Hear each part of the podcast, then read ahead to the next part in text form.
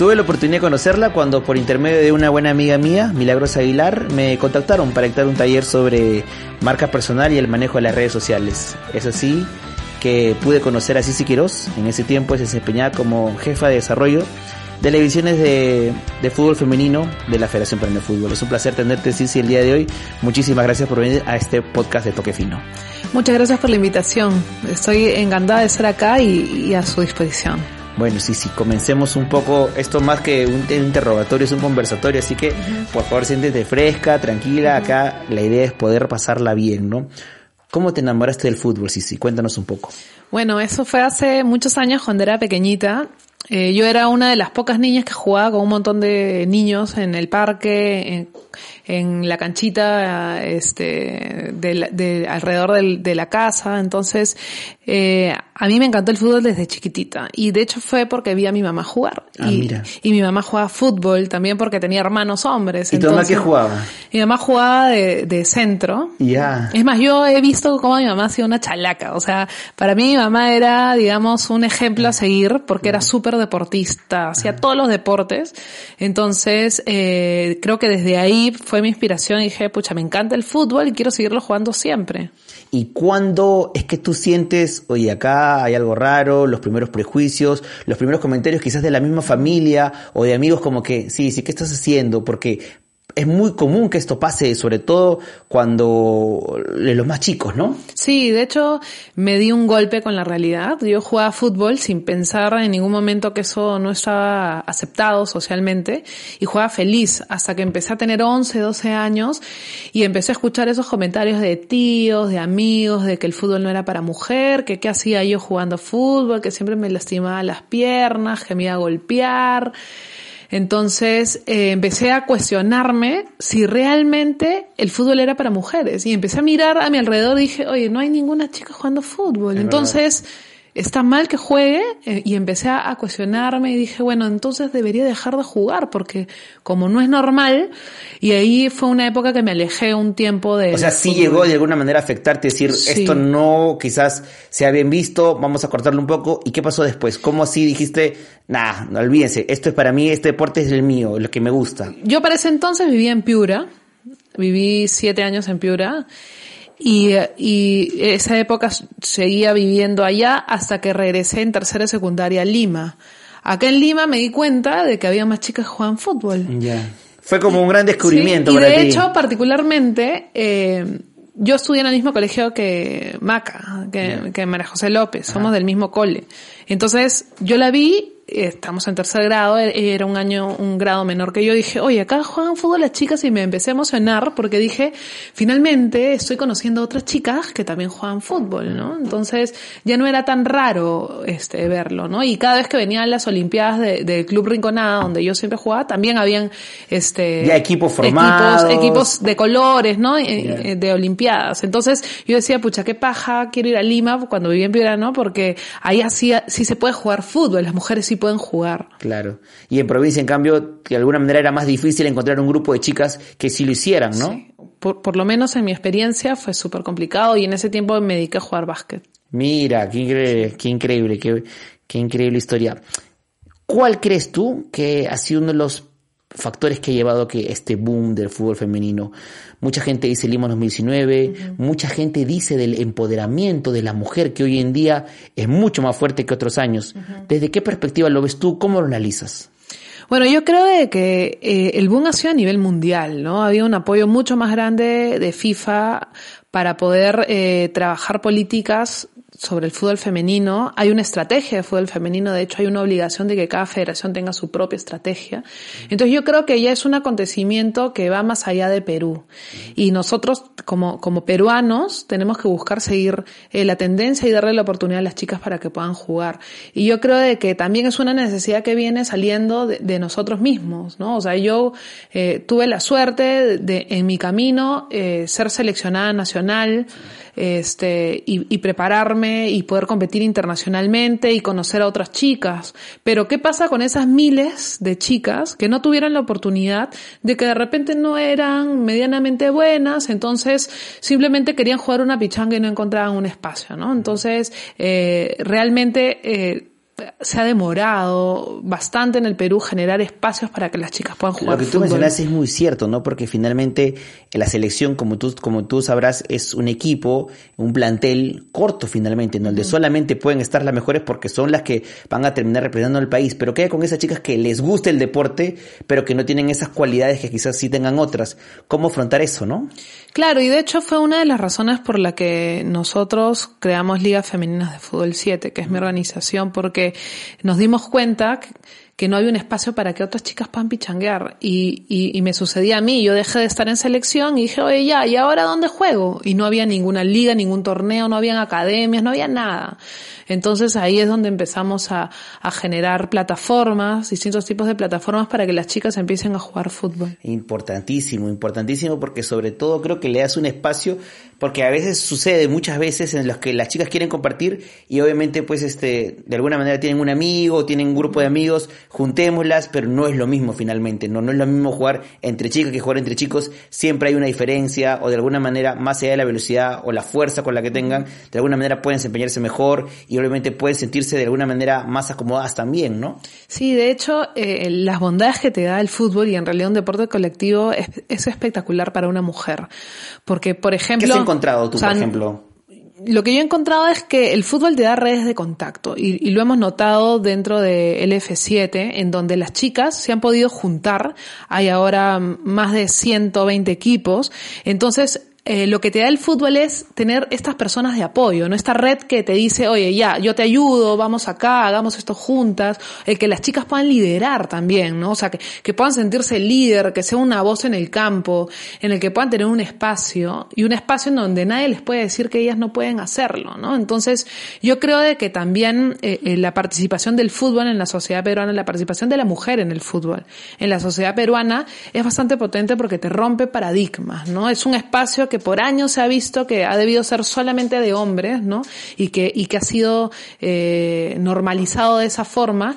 Y ahora el romper ese esquema, el romper eh, ese esquema de este es el espacio masculino, ¿no? Hace de que tú como mujer puedas decir, ok, si puedo entrar a un campo de fútbol, pues puedo entrar a cualquier espacio porque tengo toda la capacidad para poder hacerlo. O sí, lo pueden hacer, ¿por qué no nosotras, no? Finalmente, el hecho de que tú muy bien lo decías, si es que finalmente el fútbol tiene muchas cosas muy ricas, hablabas tú el tema de la red de contactos, hablaste también el tema del empoderamiento, creo yo, de que cuando no hay nada mejor que cuando una chica se cae y tú lo puedes haber visto, que tus compañeras mismas te levanten, vamos, que esto todavía no termina, sí, también te da un mensaje de que, o sea, uno como en el fútbol como en la vida, uno puede ganar y perder, pero nunca debe dejar de luchar, ¿no? Sí, por supuesto. Y el fútbol te da estos mensajes y además que incentivas la práctica deportiva que si te das cuenta, el porcentaje de mujeres que hace deporte es muy bajo en relación a, al de los hombres y, en relación a otros países de Sudamérica, acá en el Perú. Entonces, lo que hay que incentivar es mayor práctica deportiva y estos espacios en donde es, es un deporte colectivo que desarrolla distintos tipos de habilidades que,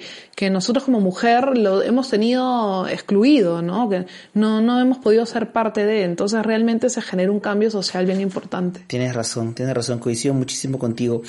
Hablemos un poco de los resultados de, de, la selección. Tú mismo lo decías, hemos tenido selección peruana que ha tenido muy buenos triunfos en el pasado, hace poco, bueno, hace unos años, uh -huh. tercer lugar Copa América en 98, cuarto lugar 2003, medalla de oro en los Bolivarianos 2005.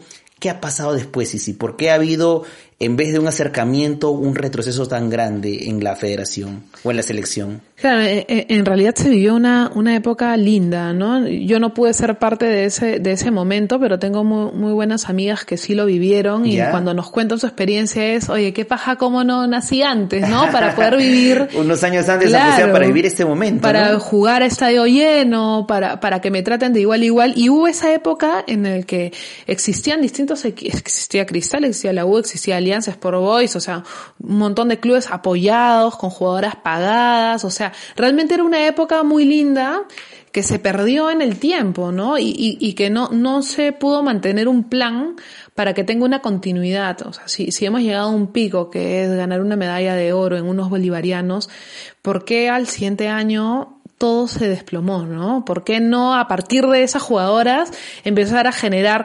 entrenadoras o empezar a, darle continuidad a esa selección? O búsqueda de nuevos talentos búsqueda De nuevos talentos, o sea, ¿qué hicieron bien ellos? Y, seguir replicando, ¿no? Ese éxito, pero lamentablemente eh, la falta de una planificación, la falta de gestión hizo que eh, simplemente se le pierda interés al fútbol femenino y se, se le puso a un lado y, y no se dio una continuidad, ¿no? Yo te, yo te voy a contar algo gracioso, y es que muchos amigos míos me decían cuando vieron este fiebre del fútbol femenino en los panamericanos, oye, qué bien que Perú tenga un equipo. Y le decía, oye, Perú no es que tenga un equipo, Perú siempre tiene un equipo. Lo que pasa es que hemos estado parados por mucho tiempo, pero definitivamente acá sí se practica. Y lo lindo de esto es que también muchas niñas, a raíz de lo que podían ver de chicas jugando fútbol, como que un poco le perdieron el miedo y dijeron, oye, también queremos meter una pelota, yo también puedo jugar. No, y, esa va a ser la tendencia, ¿no? Cada vez más niñas van a jugar fútbol, eh, cada vez van a haber espacios para las chicas, porque finalmente es un deporte más, o sea, es un deporte y además que es el más popular, ¿no? Del Perú. Entonces, claramente cuando Perú fue al Mundial, ¿no? Cuando había una niñita mirando el partido de Perú, ella decía, oye, qué paja, yo también, yo también quiero jugar, ¿no? Yo también la vivo, ellas también viven la pasión, nosotras vivimos la pasión. Entonces, es, es darles el espacio, darles las condiciones adecuadas para poder jugar fútbol y, y ser felices haciéndolo, ¿no? Sí, es verdad, tienes, coincido contigo abiertamente.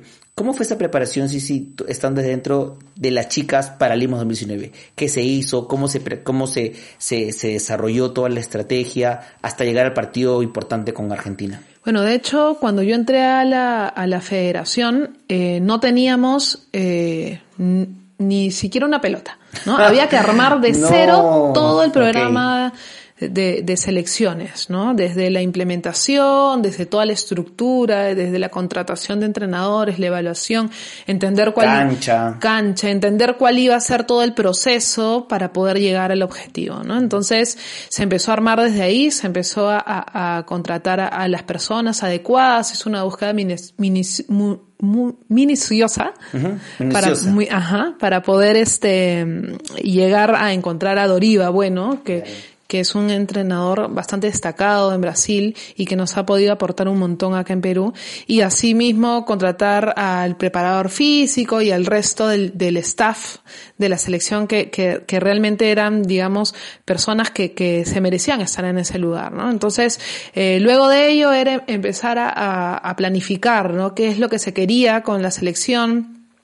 Y buscar también con las limitaciones económicas qué es lo que se podía hacer. ¿no? Entonces, siempre ah, eh, fue lo que queremos versus la realidad de lo que se puede, ¿no? Porque hay limitaciones económicas y también limitación de infraestructura. Sí, sí, hubo muchas piedras en el camino. Sí, muchísimas, porque eh, yo ingresé a la federación con mucha ilusión de de generar igualdad en muchas condiciones, ¿no? Y, en muchos momentos me decían, a ver, aguanta, pon un poco de freno, no puedes ir tan rápido.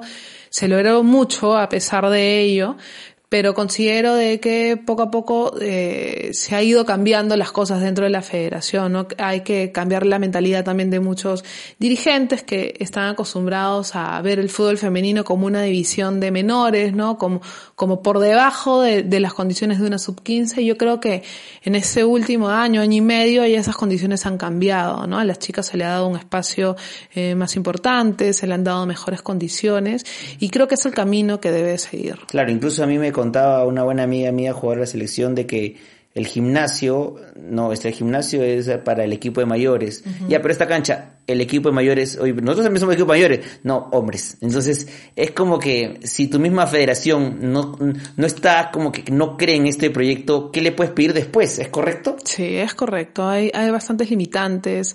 Eh, se supone que, eh, por lo menos lo que yo creo es que es, es de todos, no es de los peruanos, ¿no? Y peruanos y peruanos que tienen el mismo derecho a usar una cancha como un gimnasio, ¿no? Entonces hubo mucha negociación.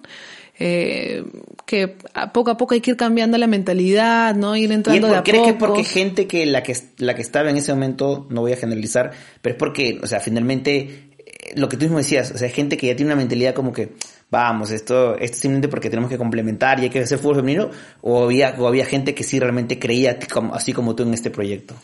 No, bueno, hay de todo, ¿no? Y había muchas personas que simplemente no tenían la costumbre, ¿no? Es como, ¿qué mujeres acá? O sea, qué raro, ¿no? No tienen esa costumbre o, o por ejemplo pasaba que habían baños que no, que solo tenían urinarios, ¿no? Entonces, wow. ¿por qué? Porque es una infraestructura pensada para hombres, no es una infraestructura pensada tanto para hombres y mujeres. Entonces habían que cambiar mentalidades y yo creo que poco a poco se fue logrando una apertura.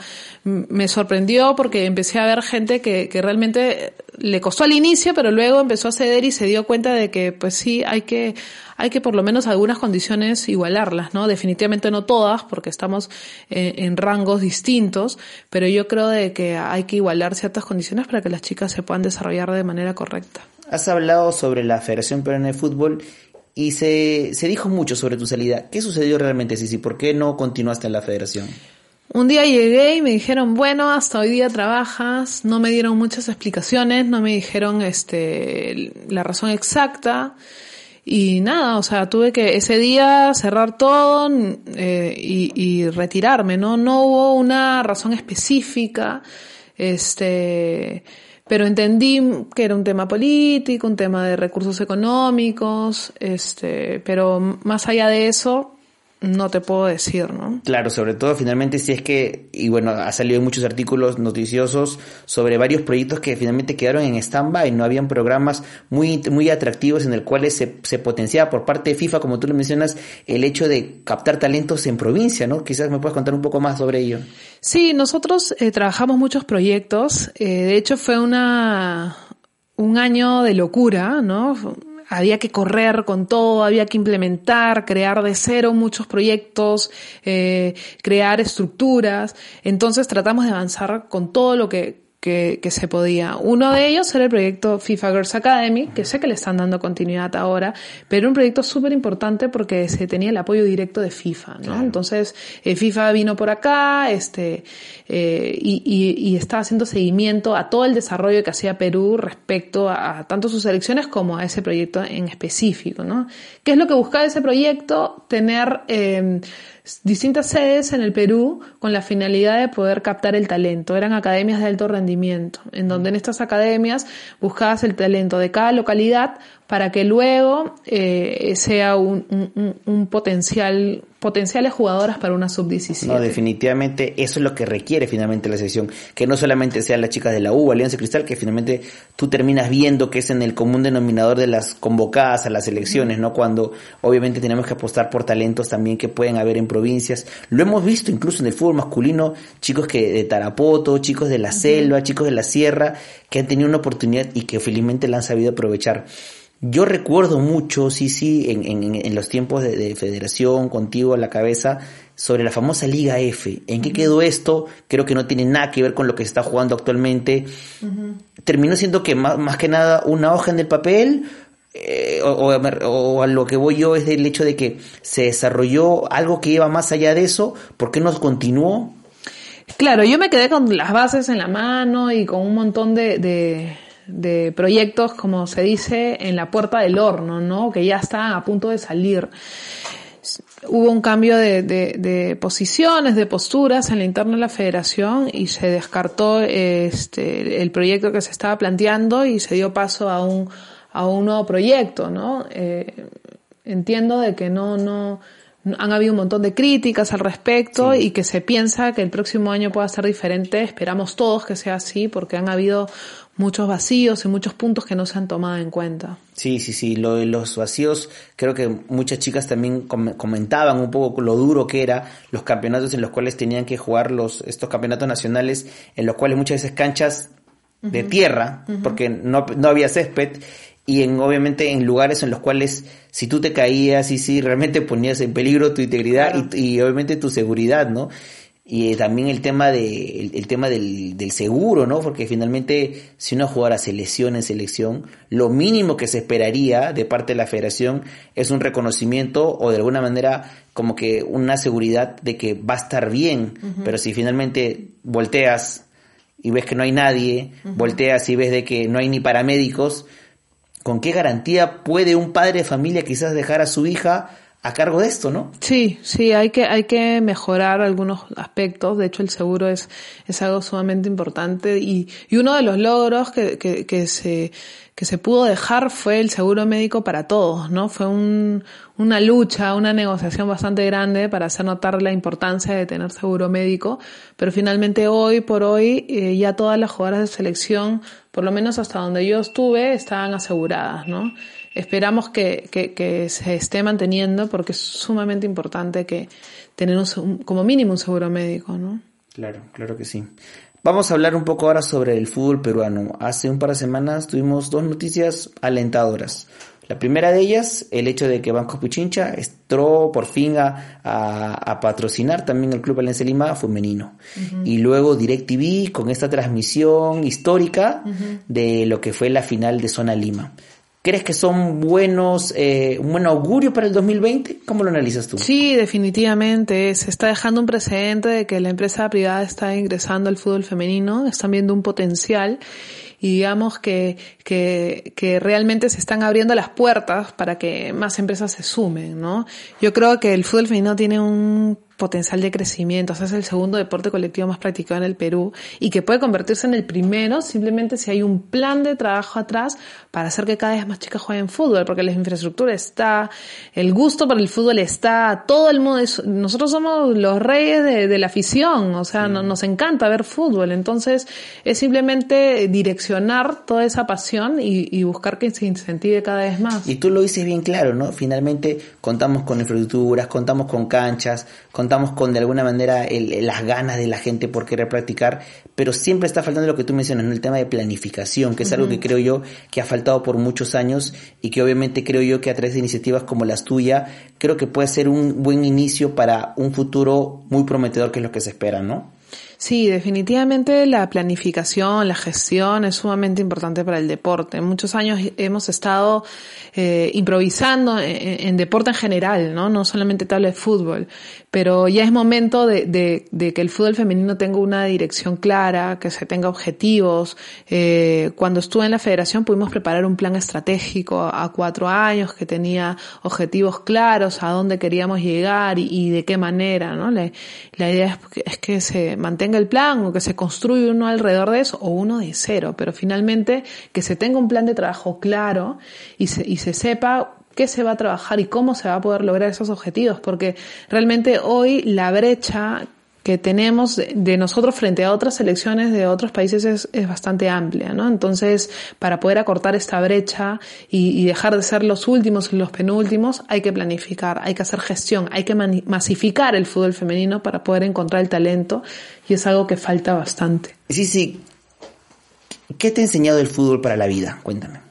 El fútbol me ha enseñado muchísimo, disciplina, eh, que puedes conseguir tus objetivos si te lo propones, eh, el, la perseverancia, el trabajo en equipo, el tener un grupo de apoyo, porque tus amigas del fútbol son tus amigas del fútbol con las que puedes confiar, con las que puedes hacer eh, y disfrutar muchísimas cosas, ¿no? Y más aún tu pasión. Entonces yo creo que el fútbol realmente, por lo menos particularmente para mí, ha sido muy gratificante, ¿no? No, y importantísimo el hecho, como tú dices, los amigos del fútbol terminan siendo los amigos de la vida, como se dice, ¿no? Unos cuales puedes confiar, van a estar en las buenas, en las malas, y definitivamente creo yo de que eso es algo muy bueno y en el que muchas chicas han comenzado a entender esto y hoy por hoy vemos estos programas en los que finalmente se hablan de fútbol femenino y ya tienes 20, 30 chicas anotadas, porque ya de alguna manera se pierde un poco también la vergüenza, ¿no? Y que justamente lo, lo hablábamos al inicio de la entrevista, ¿qué le dirías a aquellas chicas que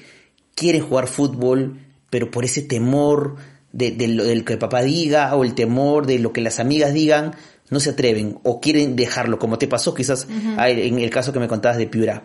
¿Qué les dirías en este momento que se están escuchando ellas? Bueno, que no tengan miedo, que hagan lo que les gusta. Si les gusta el fútbol, pues que lo jueguen. Ahora hay muchísimos espacios para jugarlo. Hay eh, academias de adultas, academias de niñas y que se atrevan a jugar porque estoy segura que una vez que pisen la cancha nunca más lo van a dejar. Así que simplemente se dejen llevar por su pasión y, disfruten del deporte porque todos merecemos tener ese espacio, ¿no? Y poder jugar fútbol. Algo que he notado, sí, sí, es el hecho de que no, no es común cuando uno, por ejemplo, habla de un jugador favorito en el tema de mujeres directamente, cuando te hablan de una posición, por ejemplo, un volante o un delantero, no te dicen el nombre de una chica a la que quieren jugar o la que quieren parecerse jugar, sino generalmente los referentes terminan siendo hombres la mayoría, ¿no? Esto es algo que todavía nos va a costar mucho más porque todavía no ha llegado de alguna manera una masificación mucho más fuerte de este deporte. Hoy por hoy se habla de Marta, quizás uno de los símbolos del fútbol, no solo brasileño, sino del mundo. Pero todavía nos falta tener eso, ¿no? Es decir, hoy por hoy pregúntale a una chica cuál es tu referente, no te va a nombrar ninguna jugadora de la selección porque todavía cuesta todavía llegar a eso, ¿no? Sí, aún no hay una recordación de, de, de, la jugadora, digamos, estrella en el Perú, porque aún no se ha masificado y no se ha dado la visibilidad adecuada, ¿no? Si solamente hablamos de lo ocurrido hace unos meses que, que, que había ese todo, este movimiento de queremos ser vistas, ¿no? ¿Por qué? Porque las chicas querían que la gente las vaya a ver, y no era porque el público no quería ir, era porque no abrían las puertas para que el público ingrese. Y yo creo que una respuesta a ello ha sido eh, eh, la cantidad de gente que fue a este partido de, de fútbol en este más. De 11.000, más de 11.000, de 13.000 creo que se pusieron a la venta, lo cual obviamente es un muy buen ejemplo para demostrar de que el fútbol femenino tiene obviamente eh, sus condiciones, ¿no? Para poder llegar. Hace poco Nielsen, que es una empresa de investigación de mercado muy conocida, mostraba un dato muy interesante, ¿no? Y es que decía que a nivel del mundo, el 16% de la población le interesa el fútbol femenino.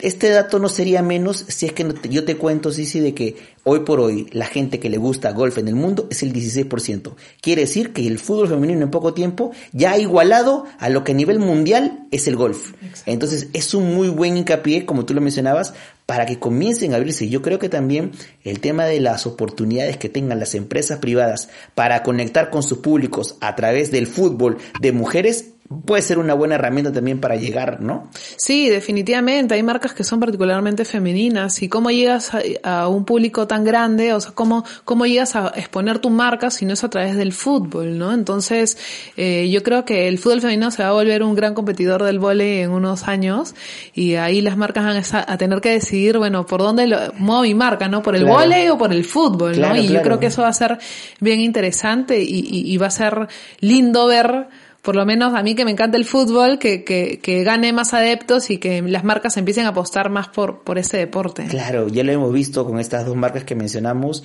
pero creo que es un, un buen mensaje decirles a aquellos ejecutivos de marketing uh -huh. que apuesten por este deporte, más allá del deporte, que apuesten por esta, eh, esta nueva ola que está creciendo cada vez más del fútbol femenino y estoy más que convencido que puede ser el, un buen inicio para retomar, porque no es que vamos a comenzar, sino retomar estos caminos de éxito que ya lo hemos tenido y que finalmente nos van a llevar a que el Perú pues pueda mejorar un sitio y obviamente por qué no pelear en, unos años algunas competiciones importantes que creo que cualquier chica sueña con llegar, ¿no? Sí, definitivamente. Además que este es un momento crucial porque ahorita estamos por empezar un boom que es lo del fútbol femenino. Entonces, las empresas que empiecen a apostar hoy por el fútbol femenino y realmente se comprometan como marca a, a, a querer desarrollarlo, son las empresas que, que, van a ser más recordadas, las que van a tener eh, mayor, digamos, compromiso con, con, con el deporte. Entonces, va, va, va a escalar muchísimo claro, más. como se dice, el que, el que pega primero pega dos veces, ¿no? Así que es una invitación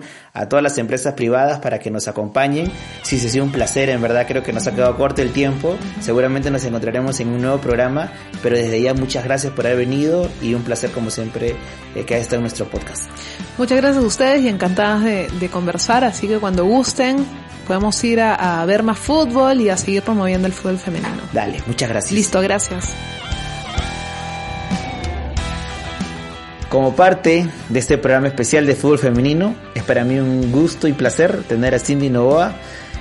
Ah, nada más hace poco acaba de salir campeona con la Universidad de Deportes en, en, en, esta primera etapa. Ya luego Cindy me vas a contar más detalles de, esta, de este campeonato larguísimo que, que tiene la U. Pero para mí es un placer en serio tenerte acá. Muy, eh, muchísimas gracias por darte un tiempito. Sí, muchas gracias por la invitación y es un honor estar acá. Qué bueno, qué bueno. Vamos a hablar de lo que tanto te apasiona, de lo que tanto te gusta y de lo que viene a ser una fiebre que ha venido para quedarse, ¿no? Por aquellos que dicen que el fútbol femenino no, esto va a pasar en poco tiempo, yo creo que esto justamente lo hablábamos hace poco con Cici Quiroz, eh, es una realidad que sin duda alguna ha pegado y mucho. Cindy, ¿qué te ha dado y qué te ha quitado el fútbol? El fútbol creo que me ha dado todo. Yo vine de Amazonas por necesidades económicas. No vine porque realmente quería ser futbolista. Uh -huh. Allá en donde vivía no tenía muchos recursos uh -huh. para sustentar, pues no. Uh -huh. Y papá tuvo una oportunidad de venir a Lima y, y tener un negocio y al final pudo hacerlo y vinimos todos, ¿no? Con mi hermanita, con mi hermanita, que ese tiempo estaba pequeña. Ya. Y vinimos acá a Lima y sin pensar que yo iba a jugar fútbol, ¿no? Ajá. Y ya de, ya con el tiempo me inscribieron en una academia y supe que realmente quería jugar fútbol. ¿Cómo fue eso? Es decir, eh, ¿quién te fue el que te dijo, vamos, este, Cindy, hay que probarte, ¿por qué no te pruebas en este equipo? ¿Cómo se dio este primer contacto con el fútbol? Yo siempre he jugado y las personas que me conocen sí el hecho desde que tengo uso de memoria. Pero más que todo eran conocidos ¿Ya? los que decían, oye, ¿por qué no le ponen una academia? Le decía a mi mamá y mi mamá pues aceptó y, y gracias a Dios ella siempre me ha apoyado y siempre me apoya porque es la, la que está viva ahora conmigo. Ajá. Y eso es un, verdad, el fútbol también me ha quitado a, a mi papá. Lo digo así en ese sentido porque no puedo ver hasta dónde pude llegar o, o dónde voy a llegar. ¿Qué te- ¿Pero te llegó a ver en algún partido? ¿Te acuerdas tú? ¿Tienes memoria de eso? ¿O no pudo verte nunca con la Sí, selección? Con... Con la selección no, nunca. Pero Por- bueno, te está viendo desde el cielo seguramente, ¿no? ¿Cómo fue este tema de, de, de jugar? ¿Cómo fue el tema de la academia? ¿En qué momento? Tú me lo decías al inicio, yo Eduardo sentí de que, oye, yo juego bien, entonces creo que puedo dar más eso. ¿Cómo, ¿Cuándo sentiste eso? ¿A qué edad fue? Eh, quizás fue como que a, a una edad este, ya avanzada, muy chiquita, dijiste, oye, soy buena en el fútbol y voy a decirle a mi mamá de que quiero dedicarme a esto. Como te dije, siempre he jugado fútbol desde que tengo uso de memoria. Y, y- pero cuando vine acá a Lima, me inscribí a los 15 a una academia de hombres en Alianza Lima. ¿Y ahí qué pasó? Y me llevaron y, y lo primero mi mamá que preguntó es, ¿para chicas también? ¿Y ahí? y el señor le dijo, no, todos están, todos están bienvenidos acá. Y hice mi escuela de verano que están, que hoy en día hay muchas escuelas que hacen escuela de verano tres meses Sí. y, das- y pagas, ¿no? Claro. Y pues sí, tres veces a la semana iba. Contenta. Y escúchame, ¿esa escuela era solamente de chicos o también habían niñas? no, de chicos. Pero Y, y tú pudiste destacar, ¿cómo fue? Cuenta, porque me imagino que como, o sea, como, como, como muchos chicos cuando juegan con una chica como que, uy, cuidado, no, no, le- no te barras o, ¿cómo se, o acá, no, Eduardo, acá todos eran como que un partido así de verdad. no, yo sé que los entrenamientos no era mucho de contacto. Correcto. porque ah, cuando entrenábamos, entrenábamos técnica, coordinación. Correcto, claro. Todo ese tipo de cosas. Ya al, al faltando que 20 minutos te ponías, poníamos a jugar. Y me acuerdo que en ese tiempo el campo era de tierra. Ya. Y sí, sí entraba con ellos a jugar. No me ponía mucho, pero sí, yo estoy segura que sí. No me acuerdo tampoco porque parece que mi memoria no guarda mucha información. Pero sí yo recuerdo haber jugado en, en tierra con esos chicos que incluso ahora son mis amigos. Y, y cuando entras a la cancha, ¿sí? te, te daba un poco de miedo, como que saber de que quizás estos son más grandes, son más fuertes que yo, si choco me puedo romper algo, o como que era un tema como que, al verdad, esto es lo que más me gusta hacer y voy a demostrarles que soy mejor que ellos. No, no. Yo tenía mucha vergüenza. Sí. ¿Y qué pasó? ¿Cómo, ¿Cómo se dio para que comenzaras poco a poco a quitarte eso? Porque lo hablamos con, con Sisi, es algo, una realidad que, que sucede a muchas chicas, ¿no? Sobre todo a las más jóvenes. Ya cuando empiezas a conocer a los chicos o e ir seguido ya empieza a haber más confianza y ya. Y al principio ellos no entendían que yo pudiera jugar al fútbol, pero de ahí con el tiempo ellos me, ya me trataban como una de ellas. Y no les importaba que yo era chica. Igual jugábamos y, y admiraban lo que hacía.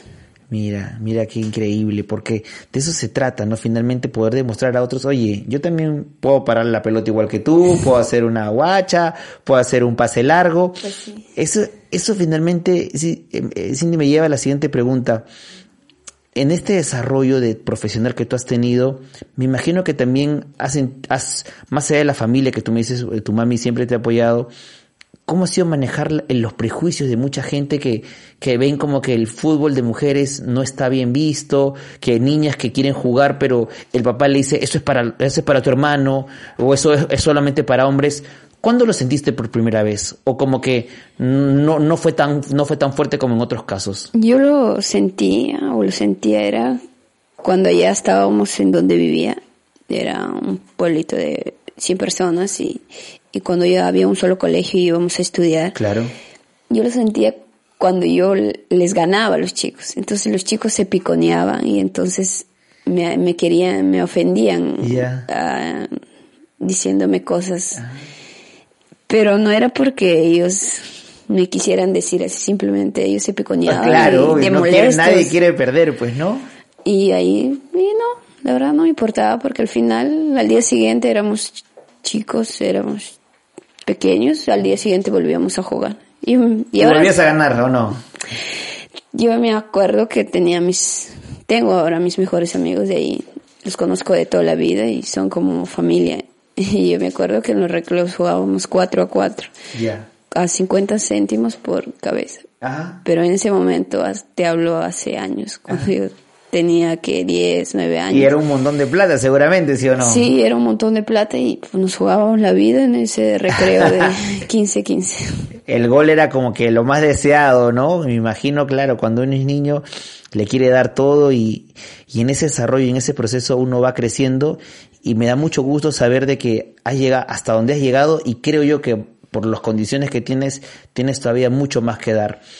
Hablemos de, una etapa muy bonita, como fueron los Panamericanos de Lima 2019. Justamente antes de la entrevista me contabas de que fue el partido que más gente te vio, ¿no? Que más gente asistió a un estadio. Hace poco tuvimos el U Alianza con 11.000 personas. En este partido contra Argentina, más de 15.000 personas. ¿Cómo fue tu preparación? Es decir, más allá de la preparación física, técnica, ¿cómo te sentiste tú previo al partido?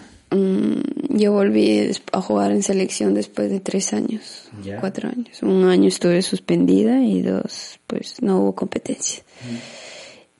Eh, también fue trabajo psicológico, ¿no? Porque no volví a competir hace, hace tiempo.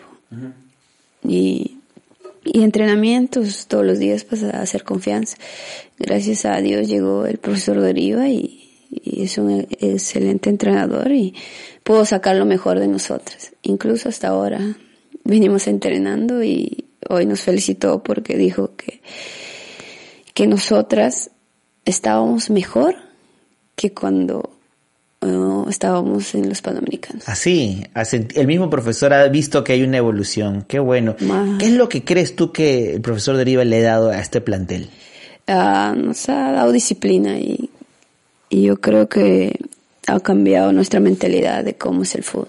Porque ahora todo, yo estoy segura que todas las chicas de los panamericanos quieren ser, me- ser mejor, no para demostrar, simplemente ser mejor para ganar con nuestra selección. Y yo sé que cada chica está preparándose fuera de, de selección al máximo. Y eso es muy bueno. ¿Qué sientes, Cindy, cuando comienzas a, a ver los comentarios en redes o niñas que se acercan y dicen, oye, yo, vi- yo estuve viendo el partido de las chicas, yo también quiero jugar fútbol? Finalmente, ustedes se dan cuenta esa dimensión que de alguna manera han roto ustedes o han sido los primeros en romper estos prejuicios que tontamente mucha gente tiene que el fútbol es solo para hombres. ¿Cómo lo has tomado tú? Mm, muy contenta, la verdad, porque eh, cuando fue la alianza muchos me hablaron, me habló un padre de familia que es muy hincha de la U. ¿Qué te dijo? Me dijo, me agradeció. Y yo le digo, ¿por qué? Le digo, porque yo a veces respondo los mensajes. Digo, ¿pero por qué? Me dijo, gracias por hacer ir con mi familia al estadio. Tengo mm, dos, hij- dos hijas y, y mi esposa. Y agradeció a todas las chicas porque también es hincha de la U. Wow, ¿y cómo te sentiste cuando leíste eso? pucha, muy contenta, ¿no? Que, que nos vean así, que pueden ir con la familia, que pueden ir con los hijos y que no haya inconveniente, ¿no? De ir a alentar al equipo de sus amores. Qué bonito, definitivamente es algo que el fútbol eh, tiene esto, no tiene estos condicionantes, ¿no? Que te puede dar, eh, primero que, que, que son vistas por mucha gente, juegas en un club de los más reconocidos y más importantes, como Universitario de Deportes. Cuéntame un poco, ya a nivel profesional, ¿cuáles son, de alguna manera, esas claves, Cindy, para ser cada vez mejor deportista? Hablo directamente de tu caso. Edu, hay que hablar mucho de motivación, disciplina, persevera- perseverancia. ¿Cómo sientes tú para que hoy por hoy has venido creciendo cada vez más y a llegar al, donde, al sitio donde te encuentras? Yo creo que las personas hay algo que son que son buenos, en algo que son buenos. Cada persona yo creo que tiene un talento, ¿no? tiene un talento. Y yo tengo el talento de jugar al fútbol y creo que Dios me ha dado un talento muy algo especial. Y yo, Correcto. yo creo que a todas las chicas que tienen este talento es muy especial, porque ninguna mujer puede jugar al fútbol tanto como nosotras. Y base a eso me he desarrollado con disciplina y compromiso, porque si tengo este don, quiero sacarle lo máximo provecho posible. ¿Hasta dónde puedo llegar?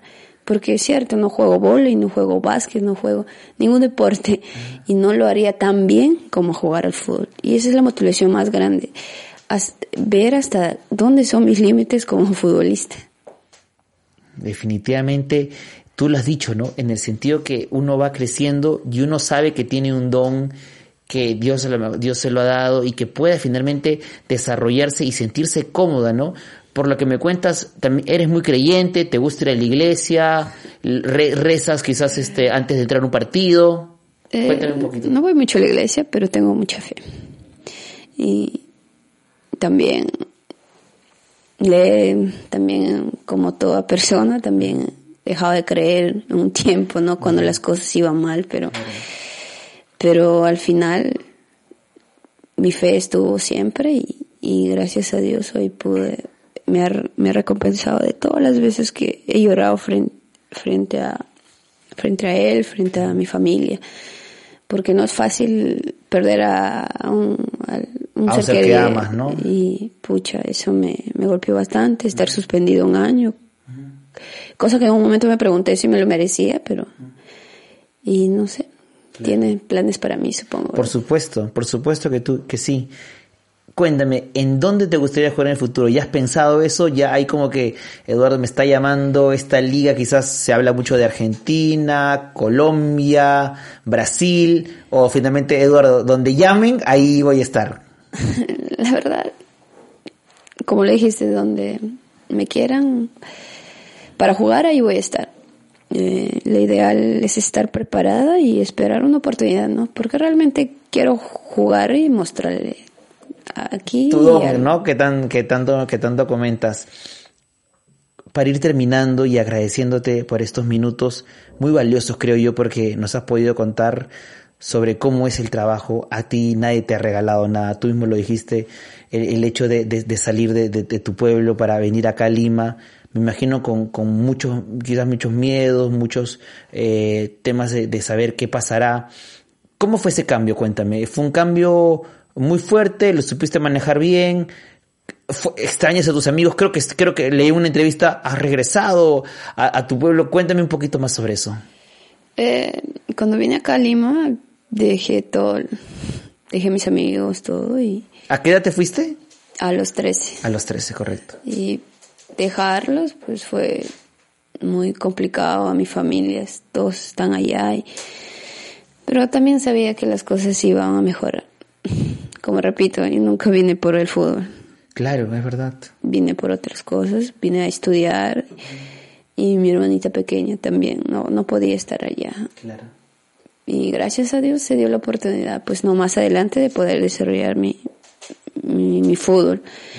Y eso siempre voy a estar agradecida con mi mamá porque me apoya y me apoyará hasta que ella es la única que tengo también. Tengo dos hermanos y, y, y agradecida, ¿no? Tú hablas del profesor que también te ayudó muchísimo. ¿Con qué entrenador en esta, en esta corta carrera que tienes? Porque sé que te, desde ahora te digo, vas a tener una carrera muy, muy buena y muy grande, Cindy.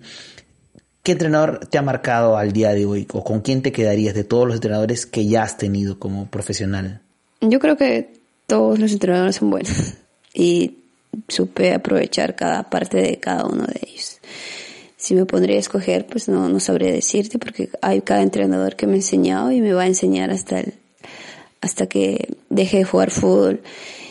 Eh, uno de los procesos que viví fue con Marta, Marta Tejedor, la española. Sí, y, claro.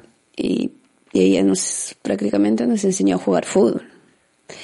Y ahora con Doriva, él nos enseña a jugar fútbol con inteligencia. Ah, mira, cada uno te ha, te ha dado una herramienta más para esto, ¿no? Porque finalmente en el fútbol es increíble cómo avanzan las cosas, cómo avanza la tecnología. Tú mejor que nadie lo sabes. Más que deportista, tienes que ser un buen atleta, tienes que correr los 90 minutos y obviamente en el fútbol femenino también se comienzan a ver estas cosas, ¿no? Pues sí, con Doriva él nos enseñaba a ser atletas, ¿no? Y él siempre estaba preocupado, ¿no? Cómo, cómo vamos a responder en el campo, físicamente. También teníamos nutrición entonces también no teníamos que estar gordita y no tenemos que estar Obvio, claro. Tenemos que estar como atleta. Y yo creo que todos los profesores, también el de la U es un profesor más motivacional, ¿no? Y cada, cada profesor tiene algo especial y, y considero que han llegado a, a nosotras, los futbolistas, a cambiarnos. Y espero que siga cambiando, ¿no? Porque hay muchas generaciones que vienen tras nuestra. Ya para ir terminando, hablamos sobre, sobre esta liga eh, que actualmente viene, viene, viene desarrollándose y obviamente tiene muchos vacíos. Cuéntame cómo lo has vivido, cómo lo has sentido, qué crees tú que puede mejorar, porque creo yo que hay muchas cosas que mejorar, pero qué mejor que tú para que las cuentes un poquito, ¿no? Eh, durante los años que he jugado acá, la liga han ido de, de mal a peor. Y... ¿Por qué? Hay cosas que realmente ya llega un punto donde nosotros nos, reímos, pues no. En el 2017 me acuerdo fue el pasada vergüenza más, más grande de dos clubes que se disputaban la final y tuvimos que jugar un estadio de vía. Ya. En el estadio del municipio. Tiene un sintético. Y pues cuando llegamos, y estaba, vino la barra, todo, no nos querían dejar entrar. Que el partido no estaba programado. La final. La final no estaba programado y que nadie tenía, nadie tenía idea de que un partido de final se iba a jugar ahí. Ya después vinieron los, los encargados de nuestra, de la organización, hablaron un poco y nos dejaron pasar. ¿Y qué pasa? Jugamos el medio tiempo y, y el siguiente ya no pudimos jugar. ¿Por qué? Porque llegaron los de seguridad y que no había garantías y que esto se cancela y vino un encargado de la organización y uno espera disculpas, ¿no? Por lo sucedido. ¿Y qué pasa? Nos, nos dio dos alternativas. ¿Lo juegan ahora en otro campo que nos vamos ahora? ¿O lo juegan el viernes, el, un día aparte? Y nosotros escogimos pues un día, otro día. Otro día. Porque no íbamos a trasladarlos de un campo a otro campo. No tiene sentido. Eso es como un partido de barrio, como un partido de recreo, ¿no? Y eso es una de las cosas que pasamos nosotros como futbolistas. Y eso es lo que nos molesta, pues, que, que no vean cómo puede mejorar nuestro campeonato. Porque si se dan cuenta, nuestro campeonato es basado en un copy pega de los hombres de Copa Perú. Y no es posible que queramos mejorar en el fútbol femenino si la base de todo, nuestra base de campeonato no es muy buena. Por lo menos queremos que una organización sea bien estable a corto y largo plazo para que desarrolle a toda nuestra futbolista, tener categorías de sub 15, sub 17 y sub 20, que no involucren a menores en nuestro campeonato de mayores. Si, si resaltes a menor, podría jugar en mayores. Pero que resalte por sus propios méritos, no tiene, no tiene por qué estar obligada como hoy lo es, creo que son dos jugadores sub 20, ¿correcto? Sí, son dos jugadoras sub 20 en campo. Y no debería ser así, ¿no? Hay muchas cosas que tienen que cambiar, pues, ¿no? Y por lo menos que se, que se asemeje a la, a la organización de la Liga 1 de los hombres. Eso es lo que pedimos, que no se centralice, si no quieren, si no desean que no se centralice ir a, ir de provincia en provincia, pero por lo menos que sea ese mismo formato y que lo tomen con la misma seriedad del caso. Y la liga creo que tampoco se puede, eh, están permitiendo que vengan jugadores extranjeras cuando podrían sumar finalmente, ¿no? No, eh, uno se pregunta y dicen, ¿quieren lo mejor para el desarrollo del fútbol femenino? Y ves las situaciones y cosas donde realmente parece que no desean. Y solo lo hacen porque, en fin, es un deporte que Comebol dice y FIFA dice que debería haber, pero no. Pero tiene que haber ese convencimiento, ¿no? Tú lo, lo hablamos muy bien con Cici. Gestión, gestión y desarrollo. Y tú dices una palabra clave que me quedo yo de esa entrevista, continuidad que también se entienda de que esto es un proceso que tiene que tener buenos cimientos para que pueda dar resultados. Creo que tú como todos los que queremos el fútbol, queremos que las chicas estén bien arriba, pero obviamente si no sean estos procesos o si no sean estas etapas, no le puedes pedir resultados, ¿no? Es como que de, bajo la estructura que tú estás trabajando y no tienes un buen cimiento, no va a salir nada finalmente. que respeten nuestro proceso, que respeten el proceso de sub 15, sub 17, sub 20, porque la sub 15 va a pasar a ser sub 17. Va a alimentar, ajá, y, y, así hasta llegar a mayores. Exacto, eso es lo que pedimos, ¿no? Y pues nos gustaría que los procesos de selección siguieran y no termine pues ahora y que volvamos en la hora de competencia, sino que tengamos continuidad. Y eso es lo importante, tengamos continuidad. Es el, cuéntame, ¿cómo fue este, este partido contra Alianza, más allá del partido que ya sabemos que fue Victoria Crema, ¿cómo te sentiste tú cuando te enteraste que, oye, un canal de televisión lo va a pasar, a lo mejor familiares, amigos, gente que nunca ha tenido oportunidad de quizás verte, oye, o, quizás ya comenzaron los primeros fans, oye, esa chica que bien juega. Sí, ahora ¿Cómo fue? Cuéntame. Tengo club de fans. Así, está muy bien. Son la muerte, los, chicos que les gustan el fútbol, pues, ¿no? Sí. Ah, al principio no lo creí, la verdad. Era como, oye, vas a jugar en el Estadio Nacional, cosa que... Ya desde ahí es un wow, ¿no? ¿Ya habías tenido oportunidad de jugar antes en Nacional? solo lo pisé porque estaba apoyando una, una beneficencia y... Ya. Pero nunca un partido oficial. Nunca en mi vida yo lo imaginé. ¿Ya habías tenido oportunidad de ir a un partido, me imagino, sí? No, sí, con la selección y partidos así buenos. Me voy al estadio. Pero estar en el Estadio Nacional y saber que nos iban a ver jugar, porque no pretendía que me vean jugar a mí, ¿no? Pretendía que nos vean jugar. Y eso era la idea con la campaña que estamos haciendo, es queremos ser vistas. Sí, pues. Y eso es lo que buscamos, ¿no? Que nos vean. Porque si se preguntan, oye, ¿el fútbol femenino está en desarrollo? Hoy sí, ¿no? Y jugamos a puerta cerrada es algo. Es contradictorio completamente, ¿no? Y uno dice, pucha, no sé, de repente estamos mal nosotras, ¿no? Que hay como un montón de chicas y pensamos lo mismo, no es posible que estemos todas equivocadas. Sí. Para terminar, Cindy, ¿cómo te ves dentro de 10 años? Cuéntame. Con hijos. ¿Qué más? No, creo que me veo jugando y haciéndolo de la mejor manera. Bueno, espero no lesionarme, ¿no? Siempre me cuido y me, me cuido el, cuerpo porque sé que es... Tu herramienta de trabajo. Sí. Y, espero jugar al fútbol hasta que... Hasta... Hasta lo que puedas. Hasta lo poder porque realmente me gusta jugar al fútbol. Y, espero, ¿no? Ser la mejor, no solo de aquí, de otro país también. ¿Por qué no? porque y así va a ser, y así va a ser. Sí, ha sido un placer tenerte el día de hoy, creo que nos ha quedado corto el tiempo y seguramente, nada, de verdad muchísimas gracias por estar en este podcast y espero que le hayas pasado muy bien como nosotros le hemos pasado muy bien. Sí, muchas gracias por la invitación. Dale, un gusto.